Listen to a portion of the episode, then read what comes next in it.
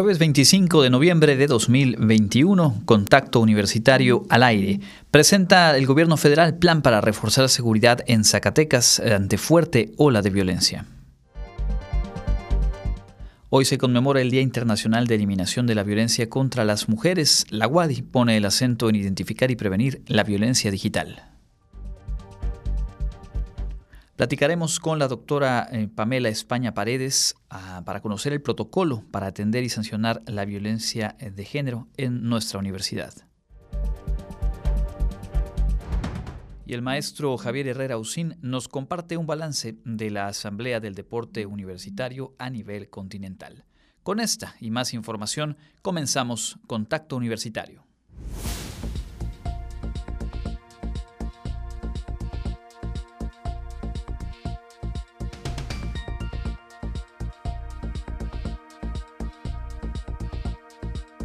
Contacto Universitario. Nuestro punto de encuentro con la información.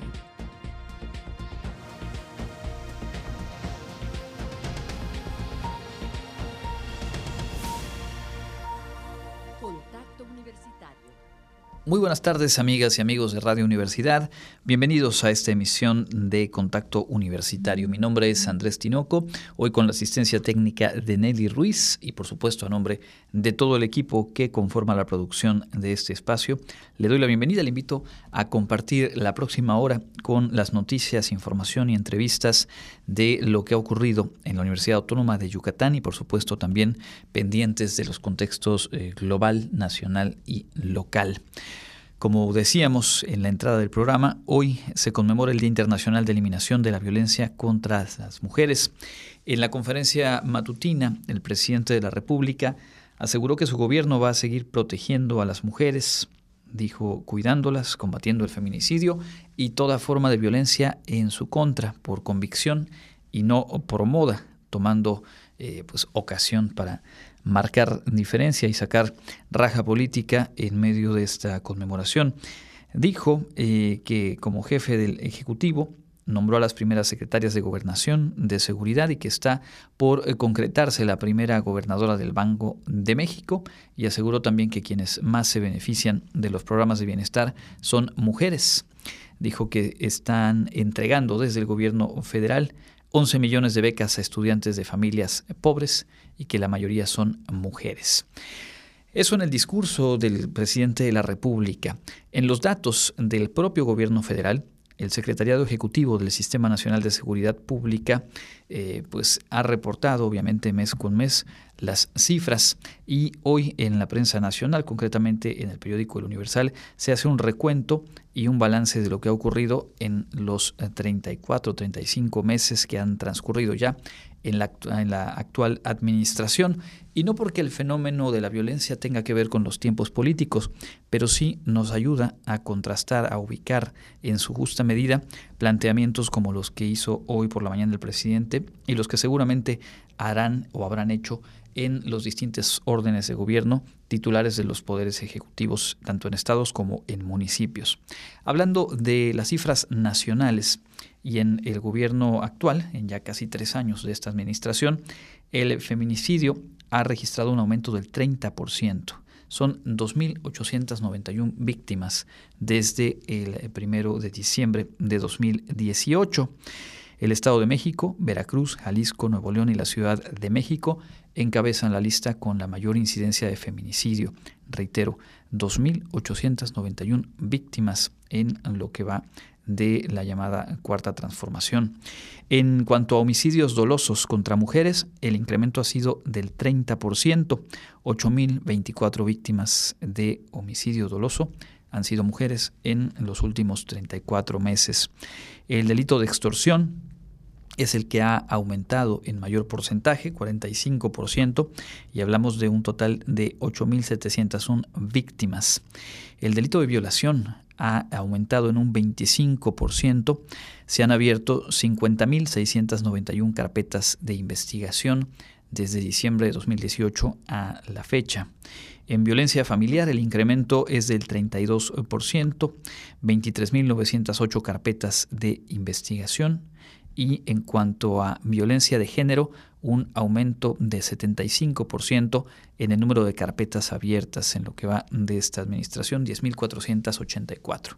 Y es una realidad que hay que señalar que este tipo de datos provienen de denuncias y esto para también ubicar en su justa medida por un lado, que entre más denuncias se presentan, se refleja y se registra con mayor certeza el incremento o el decremento en, cualquier delito. Y los, casos de violencia contra las mujeres, por supuesto, también se enmarcan en esta dinámica.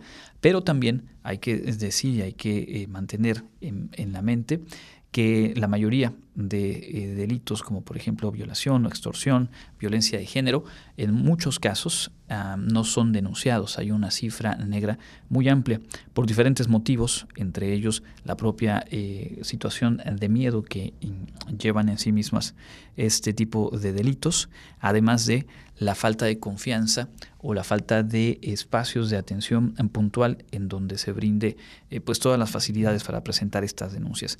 Más allá de ello, y desde luego mucho más allá de eh, los planteamientos eh, políticos.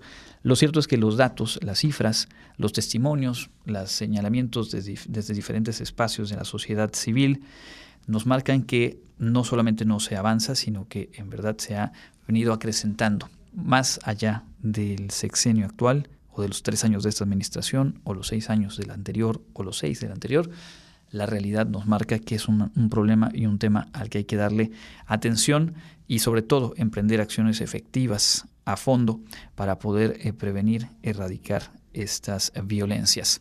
Ayer aquí en la ciudad eh, de Mérida se preparó todo para que hoy sea develada eh, la antimonumenta feminista, esto en el remate de Paseo de Montejo, como resultado de la gestión de varias eh, colectivas y organizaciones de la sociedad civil, entre ellas el Frente Nacional para la Sororidad, eh, que, cuya integrante Gema Argüello Robles expuso que esta estructura es una manera de representar a todas las mujeres y niñas que son víctimas de feminicidios cada día, para demostrarle a la sociedad y autoridades que hay que continuar levantando la voz hay, eh, se está convocando una movilización hoy por la tarde aquí en la ciudad y por supuesto uno de los momentos eh, clave eh, será la develación de esta anti-monumenta. Regresaremos sobre los asuntos locales, pero mantenemos el tema de esta conmemoración de eliminación de la violencia contra las mujeres, metiéndonos al ámbito universitario.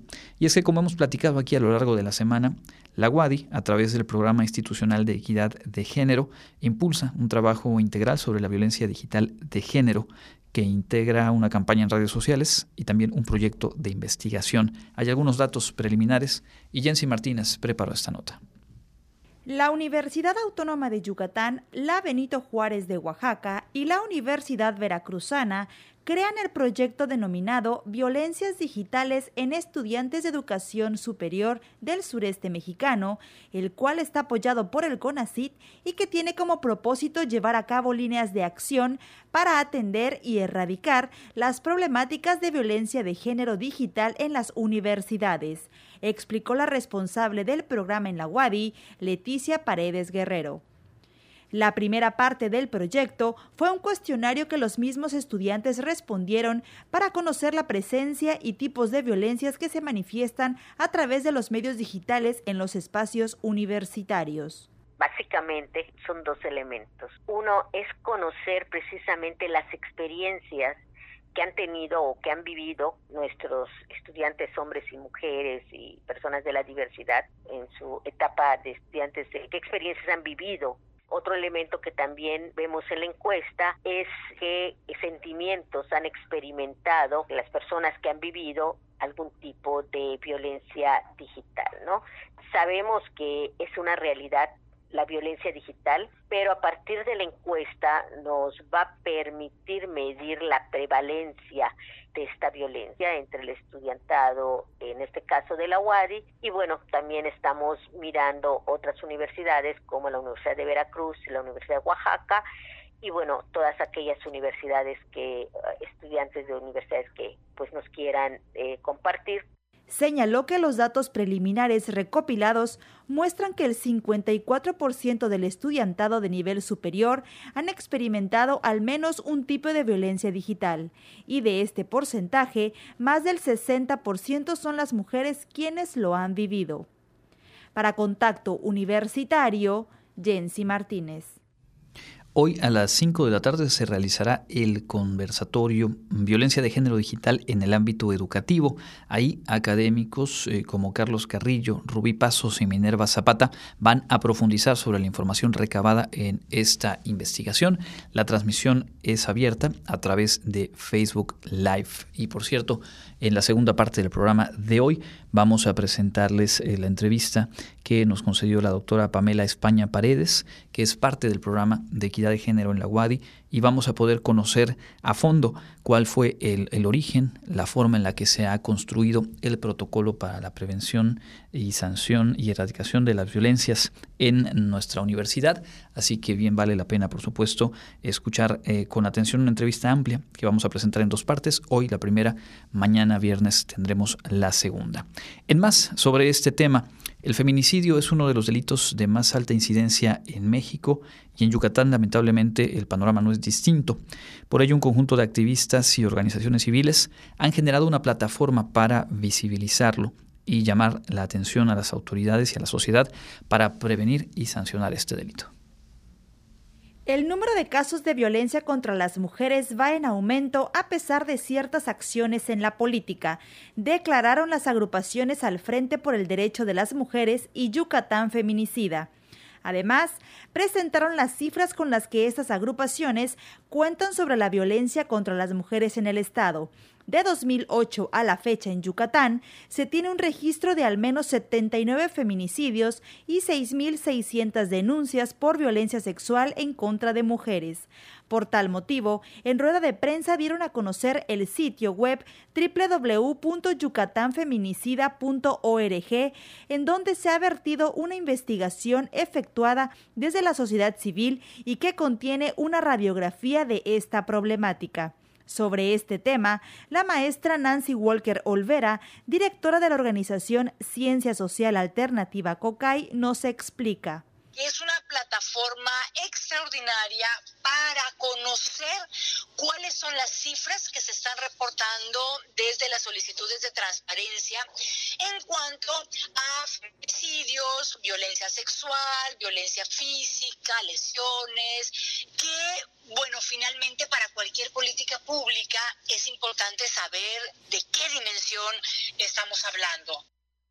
Ellas manifestaron que las cifras muestran cómo la violencia contra las mujeres se ha incrementado. Las autoridades no dan resolución a los casos que se denuncian y los jueces no tienen una perspectiva de género, lo que causa que muchos casos queden impunes hay cierta inconsistencia en las cifras que reportan las autoridades. Hay unas que reportan unas, hay otras que reportan otras, con ciertos márgenes, bueno, que llaman la atención, ¿verdad? En cuanto a cuántas son las denuncias o cuántos son los delitos o cuántos son las órdenes de aprehensión, etcétera. Por ejemplo, salud en tres años no reportó ningún caso, más bien ninguna denuncia, sabiendo que, bueno, es uno de los de los espacios en donde más se deberían de registrar. Es por ello que estas agrupaciones exigen a las autoridades del gobierno estatal a cumplir con su obligación de garantizar una vida libre de violencia para las mujeres en el Estado y esclarecer los casos identificados por estas organizaciones que continúan en la impunidad. Para Contacto Universitario, Jensi Martínez. Bien, en otros eh, temas, ayer se presentó un libro que destaca la aportación editorial de la UADI a lo largo de varias décadas. La nota es de Jensi Martínez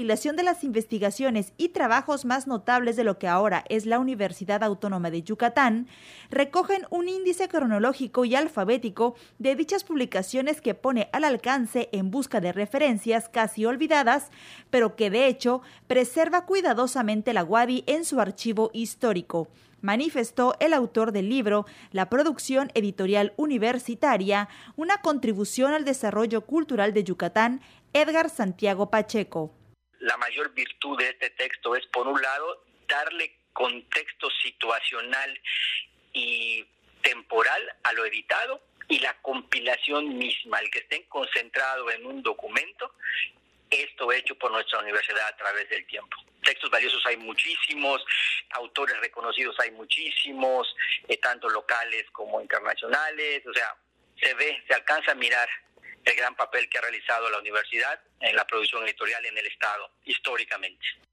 señaló que desde su fundación en 1922 hasta obtener su autonomía en 1984, la UADI tuvo publicaciones propias que reflejan los acontecimientos más importantes que atravesó, que abarcan desde su puesta en marcha por Felipe Carrillo bajo el nombre de Universidad Nacional del Sureste, hasta la época que vieron su aparición los boletines de las facultades y la célebre revista UDI.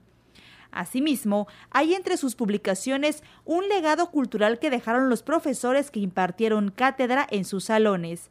Entre las páginas circulan obras del primer rector Eduardo Ursáis, así como de otras lumbreras literarias como Leopoldo Peniche Vallado, Hermilo Abreu Gómez, el discurso del Premio Nobel Miguel Ángel Asturias en su visita a Mérida, así como de los historiadores Antonio y Alfredo Canto López, Jaime Oroza Díaz y el lingüista Víctor Suárez Molina, entre otros. Este libro está en la librería universitaria. Eh, quiero señalar que es una edición electrónica, gratuita. Se está, está abierta en el portal de la, de la universidad, de la librería universitaria. Entras allá, le das clic y el libro es libre. Es libre para poder eh, bajar, consultar, tener. Para Contacto Universitario, Jensi Martínez. Bien, y también eh, queremos eh, platicarles en la Facultad de Contaduría y Administración. Se abordó ayer uno de los retos eh, más grandes del sistema legal y financiero. Me refiero al lavado de dinero. Karen Clemente estuvo al pendiente y preparó esta nota. Los ciudadanos siempre deben ocuparse de tener la acreditación de la procedencia o generación de los recursos que manejan con el fin de evitar ser parte de la comisión de un delito, señaló la contadora pública Reina Cruz López, consultora en prevención de lavado de dinero y control interno. Durante su conferencia El ABC del lavado de dinero, realizada como parte de las actividades por el 59 aniversario de la Facultad de Contaduría y Administración de la UADI, recordó que las leyes mexicanas establecen los montos permitidos para que una persona pague o liquide la compraventa de inmuebles, autos, joyería, entre otros siempre debemos ocuparnos de tener la, eh, acreditación de la procedencia de nuestro recurso, de la generación de nuestro recurso. Detalló que el lavado de dinero consiste en ocultar el origen de bienes y recursos obtenidos mediante actividades ilegales y está sancionado por el artículo 400 bis del Código Penal Federal, donde se establece una pena de 5 a 15 años de prisión y de 1.000 a 5.000 días multa. No solamente quien alguien que venga y me quiera pagar, si yo lo recibo, aunque no sea actividad vulnerable de las 16 fracciones del artículo 17, no importa. Este artículo es para todos. Por eso, cuando nosotros estamos usando nuestras cuentas bancarias, debemos de ser muy ordenados. Si tuviéramos alguna situación extraordinaria de la vida por la que tuvieron que hacernos un depósito en efectivo, de verdad, seguramente, también les tengo que decir, muy probablemente la institución financiera les va a marcar y les va a preguntar a, a qué se refiere ese depósito. Si bien México ha logrado avanzar en el combate en este delito, Hizo hincapié en que la sociedad debe también poner de su parte para que se disminuyan las oportunidades de llevar a cabo el lavado de dinero. Para Contacto Universitario, Karen Clemente. Y vamos a completar este bloque con una invitación eh, muy importante a sumarnos a una campaña eh, para donar juguetes, ropa y zapatos para niñas y niños de nuestro estado. La Asociación Civil Los Mayas Eternos invita a la sociedad a colaborar donando juguetes, ropa y zapatos en buen estado que serán entregados a comunidades de Yucatán como parte de la campaña Navidad Maya. El proyecto es dirigido por Pedro Tech, artista visual y egresado de la UADI, quien nos compartió el objetivo de esta iniciativa. Nuestro proyecto es Navidad Maya y tenemos el objetivo de recaudar 2.000 o más de 2.000 juguetes entre ropa y zapatos del sur de Yucatán. Eh, tenemos un centro de acopio que se encuentra en el DIF Yucatán, bajo su programa Yucatán Solidario, que reciben donaciones de 8 de la mañana a 3 de la tarde, de lunes a viernes. Y la dirección es Avenida Alemán, número 355, Colonia Itzimná, Meta, Yucatán. Se cuenta con otros dos centros de acopio ubicados en la librería Between the Lines en la calle 53 por 62 del centro de Mérida y en Gensis Irish Pub en Paseo de Montejo. En las tres sedes se recibirán donativos hasta el 31 de diciembre. Estamos pidiendo juguetes, ropa y zapatos que sean en muy buen estado y pedimos por favor que nos lo entreguen como en forma de regalo, en formato de regalo, con un ticket que tenga, si es de niño o de niña, la edad o la talla, para que nos sea más fácil ubicar. Tenemos dos fechas eh, para trabajar. La primera fecha va a ser el 14 de diciembre y vamos a realizar entregas en comunidades de la parte norte de, la ciudad de Mérida y también vamos a ir al sur de, de Mérida, cerca de la colonia Emiliano Zapata Sur, para entregar este, juguetes o ropa a los niños y el día 25 o 26 por definir eh, nos vamos a ir a las comunidades del sur de Yucatán. Tenemos planeado en Yosonot, en Shaya y comunidades aledañas a eso. Para conocer más información, se puede visitar la página de Facebook de la Asociación Mayas Eternos o llamar al teléfono 9993 54 3904. Pedimos a toda la sociedad yucateca que se suma a este proyecto y a todos los universitarios egresados de la Universidad Autónoma de Yucatán que nos ayuden sumándose para hacer un cambio positivo en la vida de estos niños se pueden contactar directamente conmigo al 99 93 54 39 04. Un granito de ayuda que podamos es crear una sonrisa en un niño. Con información de Andrés Tinoco, para Contacto Universitario, Elena Pasos.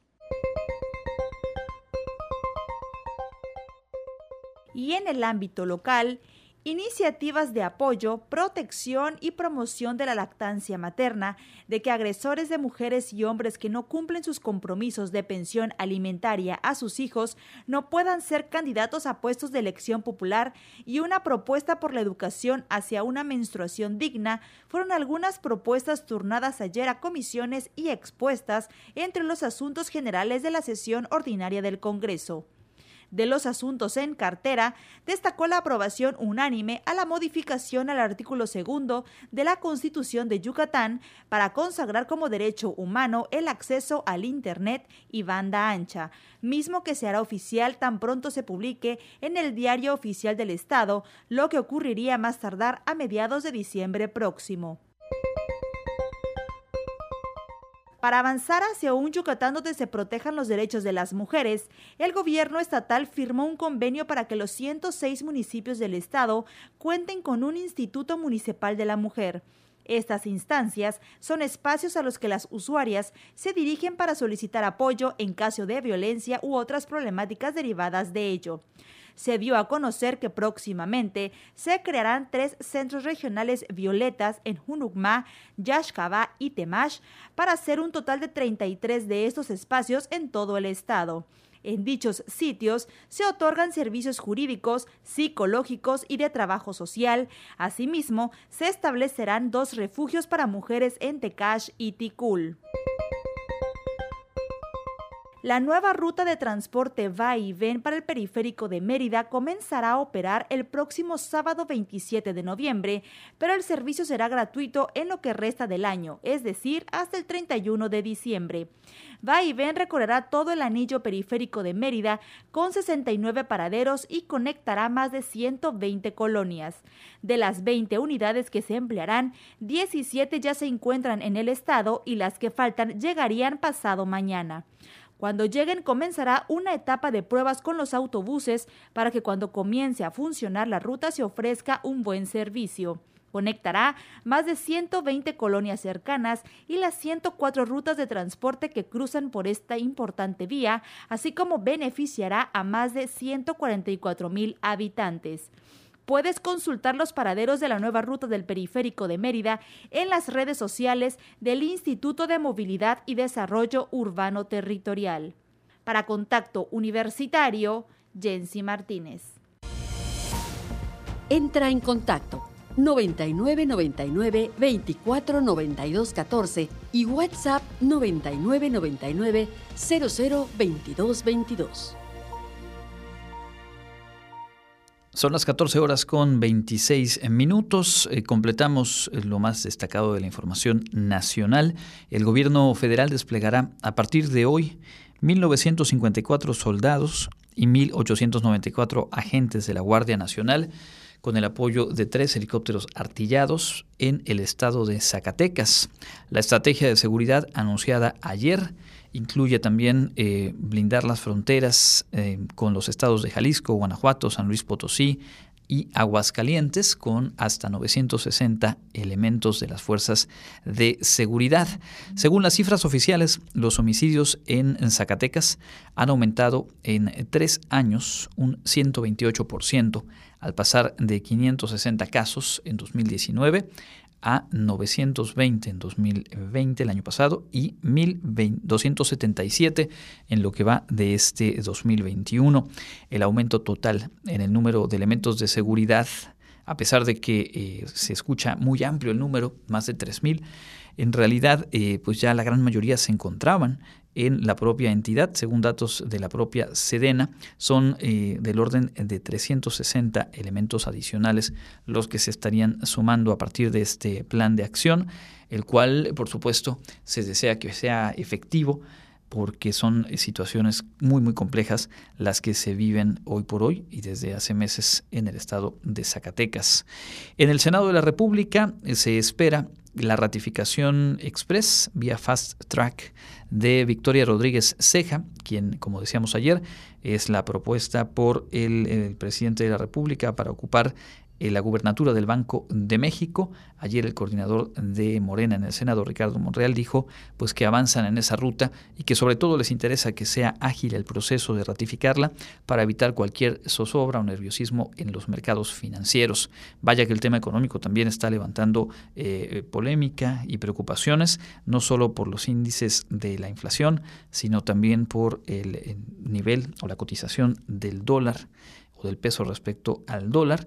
No obstante, el eh, presidente sostuvo hoy que se cumplirá el compromiso de un crecimiento de 6% y destacó la creación de empleos y las inversiones extranjeras como indicadores de una recuperación económica. Ha hablado también acerca del aumento al salario mínimo y pues eh, sigue, digamos, en esa ruta del planteamiento de que el, crecimiento pues eh, avanza. Lo cierto es que más allá de que se logre una recuperación o se esté logrando una recuperación económica, los datos de inflación eh, tienen un impacto directo en el bolsillo de cada una, cada uno de nosotros. No obstante, también y créanme que en los últimos días se ha hablado del tema, eh, la mayoría de los analistas que hemos escuchado señalan que son factores en su mayoría externos internacionales los que llevan a esta crisis de inflación en nuestro país. Por lo pronto, dejamos este primer bloque de nuestro programa. Vamos a hacer una pausa. Lo haremos como siempre escuchando la información del clima y en la segunda parte vamos a platicar con el maestro Javier Herrera acerca de la Asamblea de la Federación Americana del Deporte Universitario y también nuestra primera parte de la entrevista con la doctora Pamela España sobre el protocolo para atender y sancionar la violencia de género en la Universidad Autónoma de Yucatán. Volvemos con más. Con información del Comité Institucional para la Atención de los Fenómenos Meteorológicos Extremos de la UADI, hoy jueves 25 de noviembre, tenemos clima caluroso con cielo mayormente despejado a medio nublado. La máxima temperatura se espera que sea de 32 grados Celsius y la temperatura mínima estará entre los 15 y 24 grados en el amanecer de mañana viernes. En la ciudad de Mérida, centro y oeste, la temperatura máxima será de 32 grados y la mínima de 17. En la costa se esperan temperaturas máximas de 29 grados y mínimas de 20, con cielo mayormente despejado. En el sur y sureste del estado la temperatura más alta será de 32 grados y las mínimas de 15. El cielo estará despejado. En el este y noreste de Yucatán tendrán como máximo 32 grados y una temperatura mínima de 16. Para contacto universitario, Elena Pasos.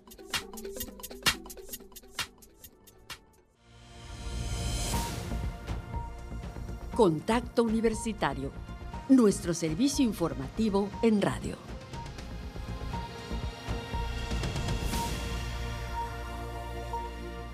...14 horas con 33 minutos... ...estamos de vuelta en este espacio informativo de Radio Universidad... ...muchas gracias por acompañarnos... ...justamente hoy se conmemora el Día Internacional de la eliminación de la violencia contra las mujeres y hemos dedicado buena parte de la primera mitad a revisar pues cifras desde el ámbito nacional a compartir parte de lo que se está impulsando desde la UADI con un proyecto de investigación en específico sobre violencia digital de género y también esta plataforma presentada ayer, una plataforma recientemente creada para poder tener datos eh, concretos, además georreferenciados, de los feminicidios que han ocurrido en el estado de Yucatán.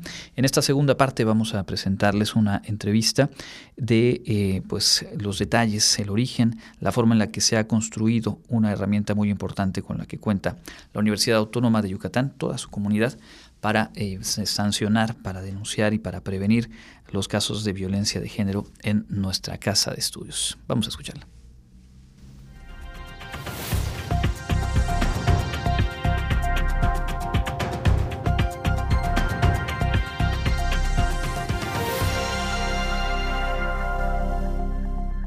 Estamos ya en el espacio de entrevista y nos da mucho gusto saludar vía telefónica a la doctora Pamela España Paredes, profesora investigadora del Centro de Investigaciones Regionales, doctor Ideyo Noguchi, en el Cuerpo de Investigación Género, Cultura y Sociedad, y también parte del Programa Institucional de Igualdad de Género en nuestra Casa de Estudios.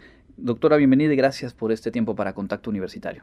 A ustedes, Andrés, muchísimas gracias por su invitación. Un gusto estar aquí. Bueno, pues una fecha que permite llevar a todos los espacios públicos un tema que debería permanecer ahí desde el genuino interés de, cada una, cada uno de nosotros, de combatir, de erradicar las violencias hacia las mujeres y que hoy eh, nos parece lo más relevante que podemos compartir desde la universidad, el protocolo de prevención, atención y sanción a la violencia de género, discriminación, hostigamiento, acoso y abusos sexuales. ¿Cómo podríamos resumir el origen, las acciones que llevaron a la construcción, a la aprobación, a la puesta en marcha de, de este protocolo? Desde el inicio del programa institucional de igualdad de género en el año 2010 ha sido de relevancia y de su importancia poder generar información para conocer pues cuál es la situación que se vive en la universidad en temas de género, ¿no? Es con ello que a partir del 2011 se elabora un primer análisis y posteriormente continuamos uno en el 2015 que nos aporta ya información concreta sobre la existencia de situaciones de violencia eh, de género hacia el personal de la universidad y también hacia, eh, bueno, los contextos docentes, administrativos, manuales, pero también en el área estudiantil. A partir de ese estudio en el año 2015, pues se centra la intención en profundizar cuáles están siendo estas situaciones, pero particularmente en saber cómo se atendía o cómo se resolvían estas problemáticas que ocurrían en cada una de las dependencias de la universidad. A partir de ello, damos cuenta de que eh, no existían como lineamientos uniformes o como claro sobre cómo se debería de atender esta situación y era cada director o cada área quienes resolvían estas problemáticas de acuerdo pues a sus con sus condiciones mismas, ¿no? A partir de ello, eh, pues se ve la necesidad de comenzar a elaborar una propuesta en el 2017 para elaborar una propuesta de protocolo que permitiera tener un lineamiento claro cómo se tendría que trabajar cómo se tendría que abordar estas temáticas, estas situaciones de violencia para poder, pues obviamente el objetivo final, erradicarlas de nuestra institución. A partir de ello, se conforma un equipo de trabajo con representantes del Programa Institucional de Género, de distintas áreas, entre las áreas de psicología, pues las áreas sociales, economías, bueno, estadística, un equipo bastante grande que se dio a la tarea de hacer toda una investigación de protocolos existentes a nivel internacional, nacionales, estatales, en otras universidades del mundo y en otras instituciones en donde existen ese tipo de documentos, para poder tener un panorama de cómo se abordan, desde dónde se abordan, qué tema, cómo se atienden. Y desde luego también pues se obliga a una revisión en los marcos normativos nacionales, internacionales y también los, los que corresponden a nuestra universidad para adecuar a un protocolo que sea operativo ¿no? en el contexto pues, de nosotros. Ya con eso, a partir del año 2018 ya teníamos una primera elaboración, se genera revisiones por parte de personas externas o de universidades que han llevado ya protocolos, también abogadas, áreas de, eh, que trabajan con estas temáticas y se turna, pues aparte de la oficina del abogado general y a otras instancias de la universidad, para su revisión. Llegaron de vuelta observaciones, se hicieron las adecuaciones, lo que permitió que ya en el año 2019 pues tengamos una primera versión concluida de este protocolo que se, se lleva al Consejo Universitario y bueno, en agosto del 2019 se aprueba como una primera versión. Sin embargo, como parte de los lineamientos del protocolo,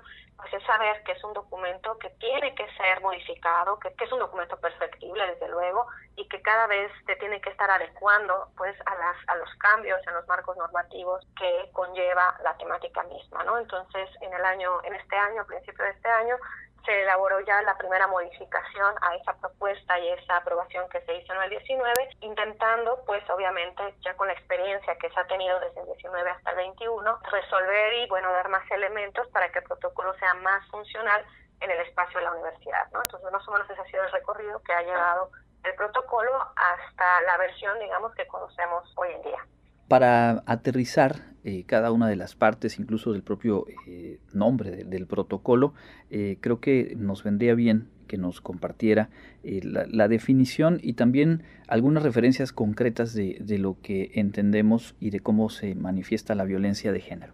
Es un documento que no atiende todos los tipos de violencia. Sabemos que hay otras realidades, hay otros contextos, pero eh, obviamente por el tema que nos corresponde como programa institucional de género, pues tiene la, intención de centrarse en la atención de la violencia de género. Esta violencia de género ha sido un concepto que se ha trabajado mucho desde el área psicológica, pero que poco a poco ha ido permeado desde el área eh, legal y que ha permitido que empiecen a existir leyes, ¿no? normas, reglamentos y que también se convierta en una atención y que, bueno, en caso de la existencia de violencias de género, pues existan sanciones penales, legales, formales, que puede llevarte a la cárcel cuando estas situaciones no se atienden, ¿no? Entonces, bueno, la violencia de género obviamente se considera como eh, estas acciones o también omisiones que pueden existir en los ámbitos públicos y privados contra una persona que está basada en su condición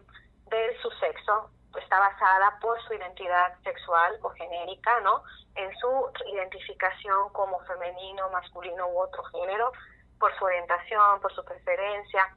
También cuando algunos de los roles o los estereotipos de género que están siendo socialmente construidos causan daño o están causándole daño a esta persona o sufrimiento, eh, bueno, desde el orden, desde lo psicológico, lo físico, pero también desde lo patrimonial, lo económico, lo sexual, que también es parte de lo que el protocolo recupera, ¿no? Entonces, la violencia de género lo que nos visibiliza es que en la vida cotidiana ¿no? nosotros tenemos una serie de estereotipos, una serie de ideas presupuestas de cómo deben comportarse los hombres y las mujeres y esto a veces cuando hay estas ideas tan grabadas pues obviamente obligamos o forzamos a que los hombres y las mujeres se comporten, se, se socialicen, se, se vistan ¿no? de esas formas. Cuando la persona tiene manifestaciones diferentes o prácticas diferentes o no concuerda con este modelo rígido de esto femenino, masculino, que es el modelo dicotómico que con el cual nosotros pues socializamos y vivimos, ¿no?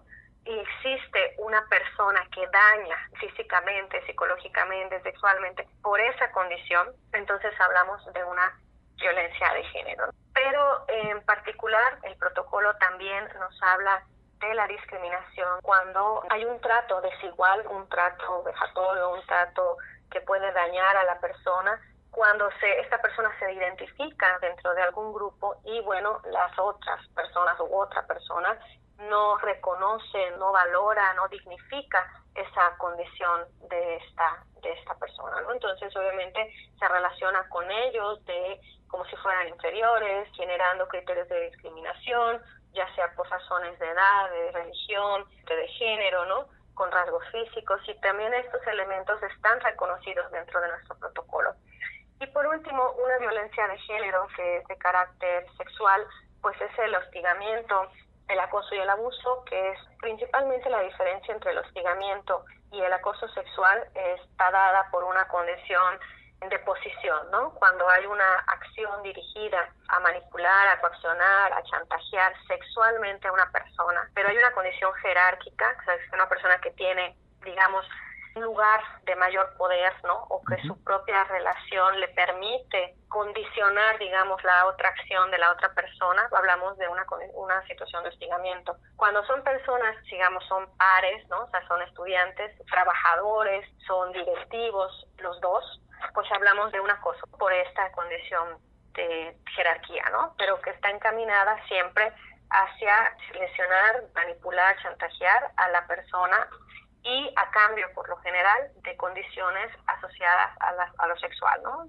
Chantajes sexuales de este tipo. Es muy útil poder tener esta mirada y comprender un título tan extenso como el que tiene el protocolo, pero que justamente ahí se plasma cuál es el, el margen de acción, cuáles son los puntos a los cuales se, se atiende, los que se busca obviamente erradicar y por ello nos interesaba en esta primera parte tener ese, ese panorama, digamos. Ahora bien, ¿de qué manera opera, de qué manera se pone en funcionamiento el protocolo? Una vez que en el 2019 se aprueba ante el Consejo Universitario, se conforma un comité, una comisión ejecutiva que va a ser el encargado de operar y de realizar y de llevar a cabo pues todos los procesos de investigación que se requieren ¿no? para poder resolver una, una denuncia. Una vez conformado este comité, pues bueno, la universidad genera eh, lo que llamamos como una ventanilla única, ¿no? Que a través de la página de la universidad, en cualquiera de los sitios web que se tienen, hay un enlace, un link en el cual eh, la persona que ha vivido o que considera vivir una situación de violencia puede acceder, ¿no? Le da un clic ahí y enseguida les lleva a una serie de preguntas para poder documentar la violencia que, que, ha vivido, ¿no? Se les solicita información muy general, quiénes son, de qué dependencia pertenecen y cuál ha sido la situación que han vivido y un dato de contacto porque una vez emitida esta primera denuncia, este comité recibe la información, recibe la queja y comienza a operar, digamos. Desde ese momento el, el protocolo inicia, ya se ha puesto en marcha, por así decir. A la persona que ha sido ha hecho la queja se le va a contactar por medio de por parte de un abogado y de, una, de un psicólogo quienes van a platicar, van a escuchar, van a ver todo el panorama y van a comenzar a conformar el expediente que corresponde para turnarlo a la conformación de un comité investigador que es quien va a llevar el caso, por así decir. Este comité investigador estará conformado de acuerdo a la persona que emite la denuncia. Por ejemplo, en caso de ser un estudiante, pues obviamente tendrá que estar un personal directivo, ¿no? Eh, ya sea el director, el secretario académico, el secretario administrativo, tendrá que haber desde luego también la persona que está haciendo la denuncia, y se solicitará también que en el comité intervenga dos personas especialistas en la temática o en el tipo de queja que se está emitiendo y que son quienes van a llevar eh, todo el proceso, los que van a analizar los datos, las pruebas, lo que se ha dado, lo que se ha dicho por las dos partes y este comité pues va a dictaminar al final cuál es la respuesta o la resolución que se da a ese caso, ¿no? Pero es muy importante este, explicar que cuando llega la queja y se hace este primer contacto, a la persona se le plantea que el protocolo tiene una función al interior de la universidad, porque es un protocolo de la universidad, de sanciones de carácter administrativo, ¿no? O sea, la universidad no puede encarcelar a la persona, pero sí puede restringir contratos, sí puede hacer llamamientos, sí puede cambiar los espacios, o sea, de acuerdo a los propios marcos que la universidad tiene para atender conductas no deseadas. Pero también la persona quien, quien emite una queja tiene todo el derecho, como cualquier ciudadana o ciudadano, en hacer un proceso penal fuera de la institución y este panorama se le va a presentar en ese primer contacto. Entonces, la persona podrá decidir qué canal o qué canales querrá llevar para poder atender su queja que uno es activar el protocolo al interior de la universidad con este procedimiento que se sigue, otro es ir pues ahora sí a las instancias estatales para la atención de casos de violencia de género y otra puede ser llevar los dos procesos de manera simultánea y este grupo de psicólogos y de, abogadas van a apoyarle en los procesos o en la, en la decisión que la persona tenga, ¿no? pero lo que sí nos corresponde como universidad, en caso de que la persona decida em, activar el protocolo, pues obviamente será llevar todo el proceso de investigación al interior de nuestra universidad para poder generar un dictamen o poder generar la solución que se puede dar. También es muy importante señalar que las violencias, todos los tipos de violencias también tienen grados de impacto, que ninguno es aceptable, pero hay actos de violencia que el daño no es tan grave, no hablamos de un, daño leve, por así decir, a otros tipos de violencias que obviamente dañan en mayor profundidad a la persona. Y es importante decir que los, las sanciones que se emiten van de acuerdo a la gravedad de la situación ocurrida. Es por eso que a veces algunas sanciones puede ser, por ejemplo, solicitar que la persona que haya cometido esa violencia se capacite, tome eh, talleres, ¿no? O lleve procesos psicológicos u otro tipo de situaciones que no ameritan restituirlo en su contrato o su base de la universidad. Obviamente hay otros casos que sí lo van a meritar. Entonces, desde esta primera, esta primera, este primer contacto, pues se le explica a la persona que de acuerdo a la gravedad va a ser la sanción correspondiente. Y esto también puede ocasionar a veces, pues es, es, normal, pasa en todos los espacios cuando se atienden casos de violencia, que la persona afectada pues no sienta que se ha cumplido, ¿no? Que no se haya resuelto como que toda la, la problemática. Pero es importante que se entienda, ¿no? Que esta sanción pues debe de ir de acuerdo a la, a la gravedad de la misma y el comité investigador dictamina esa gravedad y propone una sanción correspondiente que luego el comité que ya está a cargo del protocolo, pues es quien va a llevar a, caso, a cabo perdón, este seguimiento y bueno, llevará a cabo pues el, que se ejecute, que se haga esta sanción que se ha propuesto y que se ha decidido implementar, ¿no?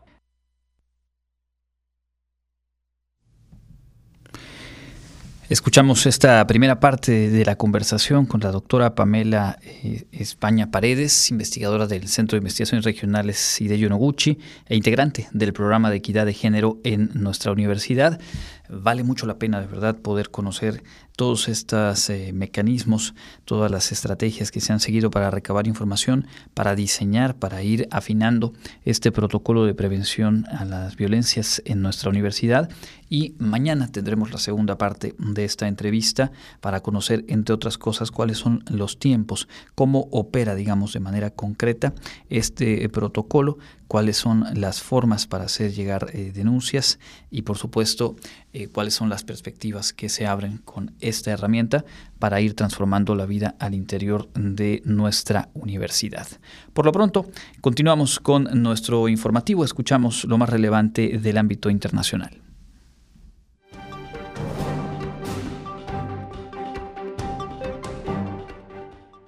En información internacional, en Sudáfrica, científicos y autoridades sanitarias confirmaron hoy la detección de una nueva variante del coronavirus, identificada como B11529 que posee múltiples mutaciones y que ha despertado preocupación entre los especialistas, aunque su impacto aún tiene que ser estudiado e hicieron hincapié en que la detección de esta nueva variante se ha realizado de manera muy, muy temprana y se mostraron optimistas en que esto favorezca el control de su expansión. De hecho, el descubrimiento de esta variante se produjo en un análisis el pasado 23 de noviembre, a partir de muestras tomadas entre el 14 y el 16 de noviembre, tras un alza del número de casos detectada en Johannesburgo y Pretoria. Los especialistas sudafricanos esperan que la Organización Mundial de la Salud dé un nuevo nombre de letra griega a esta variante mañana, al igual que se hizo con el resto, y recalcó que aunque la B11529 se haya detectado por primera vez en Sudáfrica, no significa necesariamente que se haya originado en ese país austral.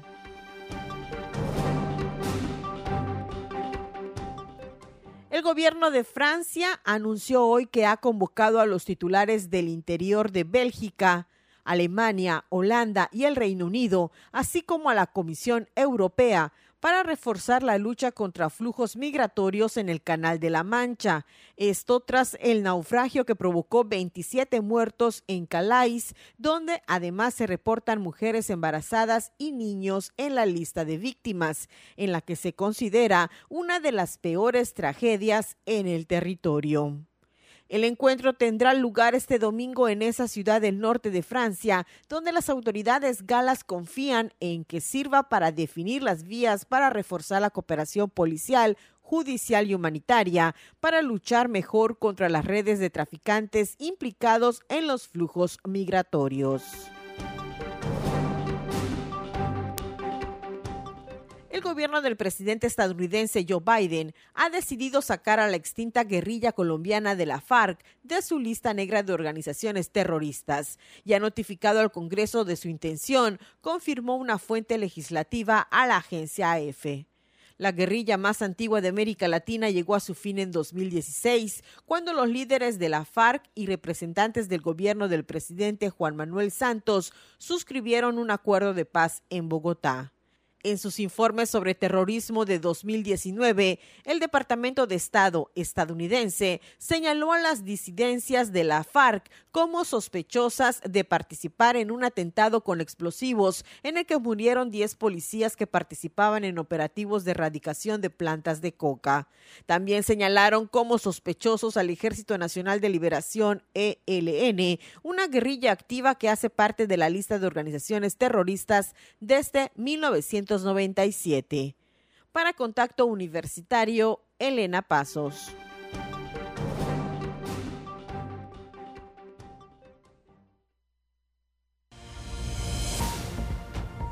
No pierdas contacto. Te esperamos de lunes a viernes a las 6.30 y 14 horas.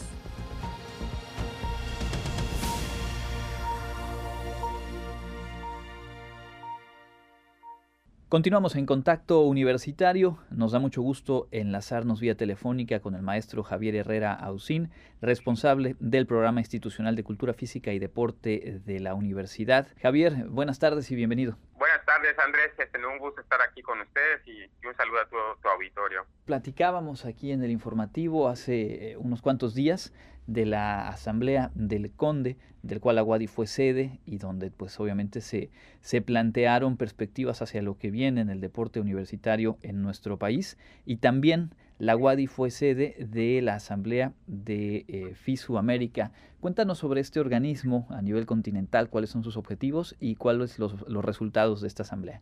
Bueno, realmente estamos muy contentos que se haya realizado aquí en, Yucatán, eh, específicamente en Telsac se realizó la, la asamblea. Es primera vez que México es sede de, la, de una asamblea de FISU América. Este organismo pues es, la Federación Internacional del Deporte Universitario para América, pues es una filial de la Federación Internacional. El objetivo de la federación pues es todo el, movimiento universitario en materia de, de, deportes y la realización constante de actividades que promuevan la, la cultura del ejercicio y el desarrollo de competencias principalmente las competencias blandas. Sabemos que la UADI eh, será sede el próximo año de la competencia continental en deporte universitario. Sí, se dieron a conocer los diferentes eventos que se van a estar realizando el próximo año a nivel continental, donde destacan eh, actividades de, de, diferentes disciplinas en específico que y en nuestro caso muy particular presentamos todos los avances de los FISU America Games que se van a realizar del 14 al 26 de octubre previamente a esta presentación, pues muchos de los integrantes, principalmente estuvo aquí el comité directivo de la, de la FISU, pero bueno, la asamblea es para todos los asociados, pero el comité directivo días antes este, hicimos las visitas a todas las instalaciones deportivas y los diferentes sedes donde va a tener el evento eh, continental. Se presentaron estos, estos avances de las visitas, eh, hubo muchos comentarios sobre cómo ven a Yucatán, cómo ven a la universidad en el tema organizativo, en el tema de las instalaciones, en el tema de la seguridad, los aspectos culturales, quedaron muy contentos con todo lo que pudieron visualizar y bueno, eso complementó muy bien eh, la presentación que hicimos ya de manera formal. También mencionarte que para nosotros fue un gran orgullo que un tema también que se tocó sobre, en la asamblea es que al rector la, de la universidad, el doctor José de Jesús Williams, presentó una propuesta para integrar el Consejo Asesor de FISO América. Es la primera vez que un rector de México integra este comité asesor y bueno, nos da mucho orgullo que hayan pensado en la universidad. Esta propuesta fue por el Conde principalmente, que se hizo a FISO América, y FISO América la presentó y, y fue este, aprobada por unanimidad de que nuestro rector formara parte de, de este Consejo Asesor de FISO América. De acuerdo, pues una presencia importante sin duda eh, para México, llevar voz, llevar opiniones, llevar propuestas y por supuesto para, para la propia Wadi. En este 2021, eh, sobre todo en este segundo semestre, con las adaptaciones necesarias, pero se ha regresado al, al deporte de manera presencial. La Wadi misma fue sede en días pasados de dos campeonatos nacionales universitarios y te preguntaría, con base en lo platicado en estas asambleas, la mirada a nivel nacional, a nivel continental, ¿Qué aprendizajes y qué perspectivas eh, quedan rumbo al 2022? Definitivamente nos dio mucha, muchas experiencias para atender este tipo de, de, eventos de forma diferente, precisamente por esta contingencia sanitaria, donde tuvimos que hacer muchas adaptaciones para que tuviéramos esos cuidados de, de salud, ¿no? Sin duda, pues esta va a ser una, una gran referencia para lo que viene 2022.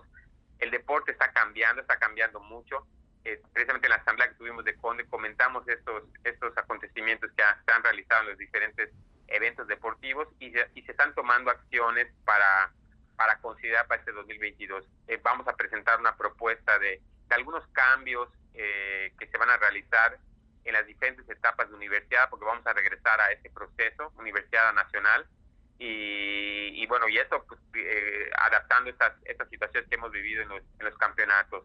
Entonces, definitivamente nos trajo mucha experiencia para poder seguir desarrollando, seguir proponiendo nuevos nuevos proyectos y nuevas actividades y que pues vivamos un, un, un gran año 2022. Tenemos una gran eh, oportunidad y un gran reto con estos FISU América Games y que bueno, tendremos que estar adaptando estos aprendizajes a, a precisamente al evento.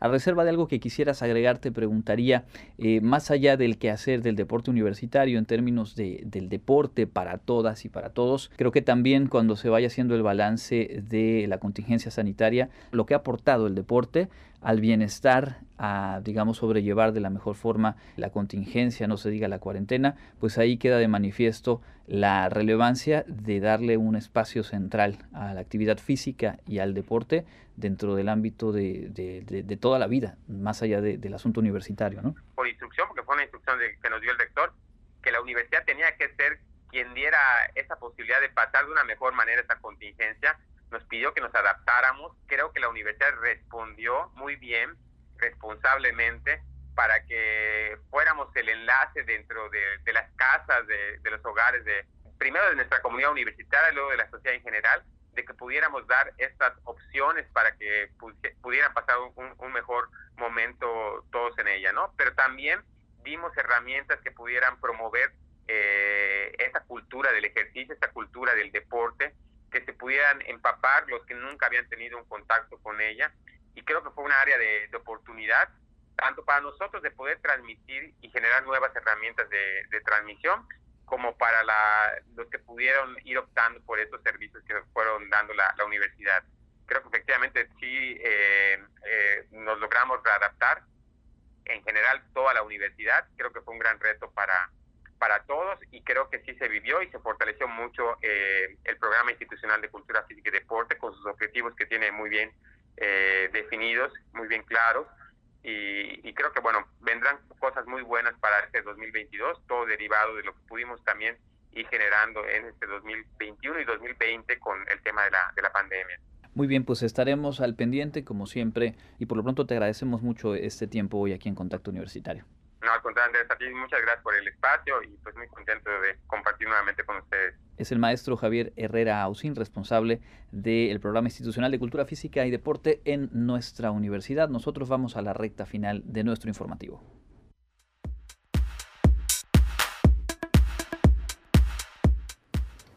¿Qué tal amigos? Estamos listos para presentarles la agenda universitaria. Comenzamos. No te pierdas la primera jornada WADI Red temática de hábitos alimentarios y actividad física de jóvenes, que se llevará a cabo este 26 de noviembre en punto de las 17 horas por la plataforma Zoom.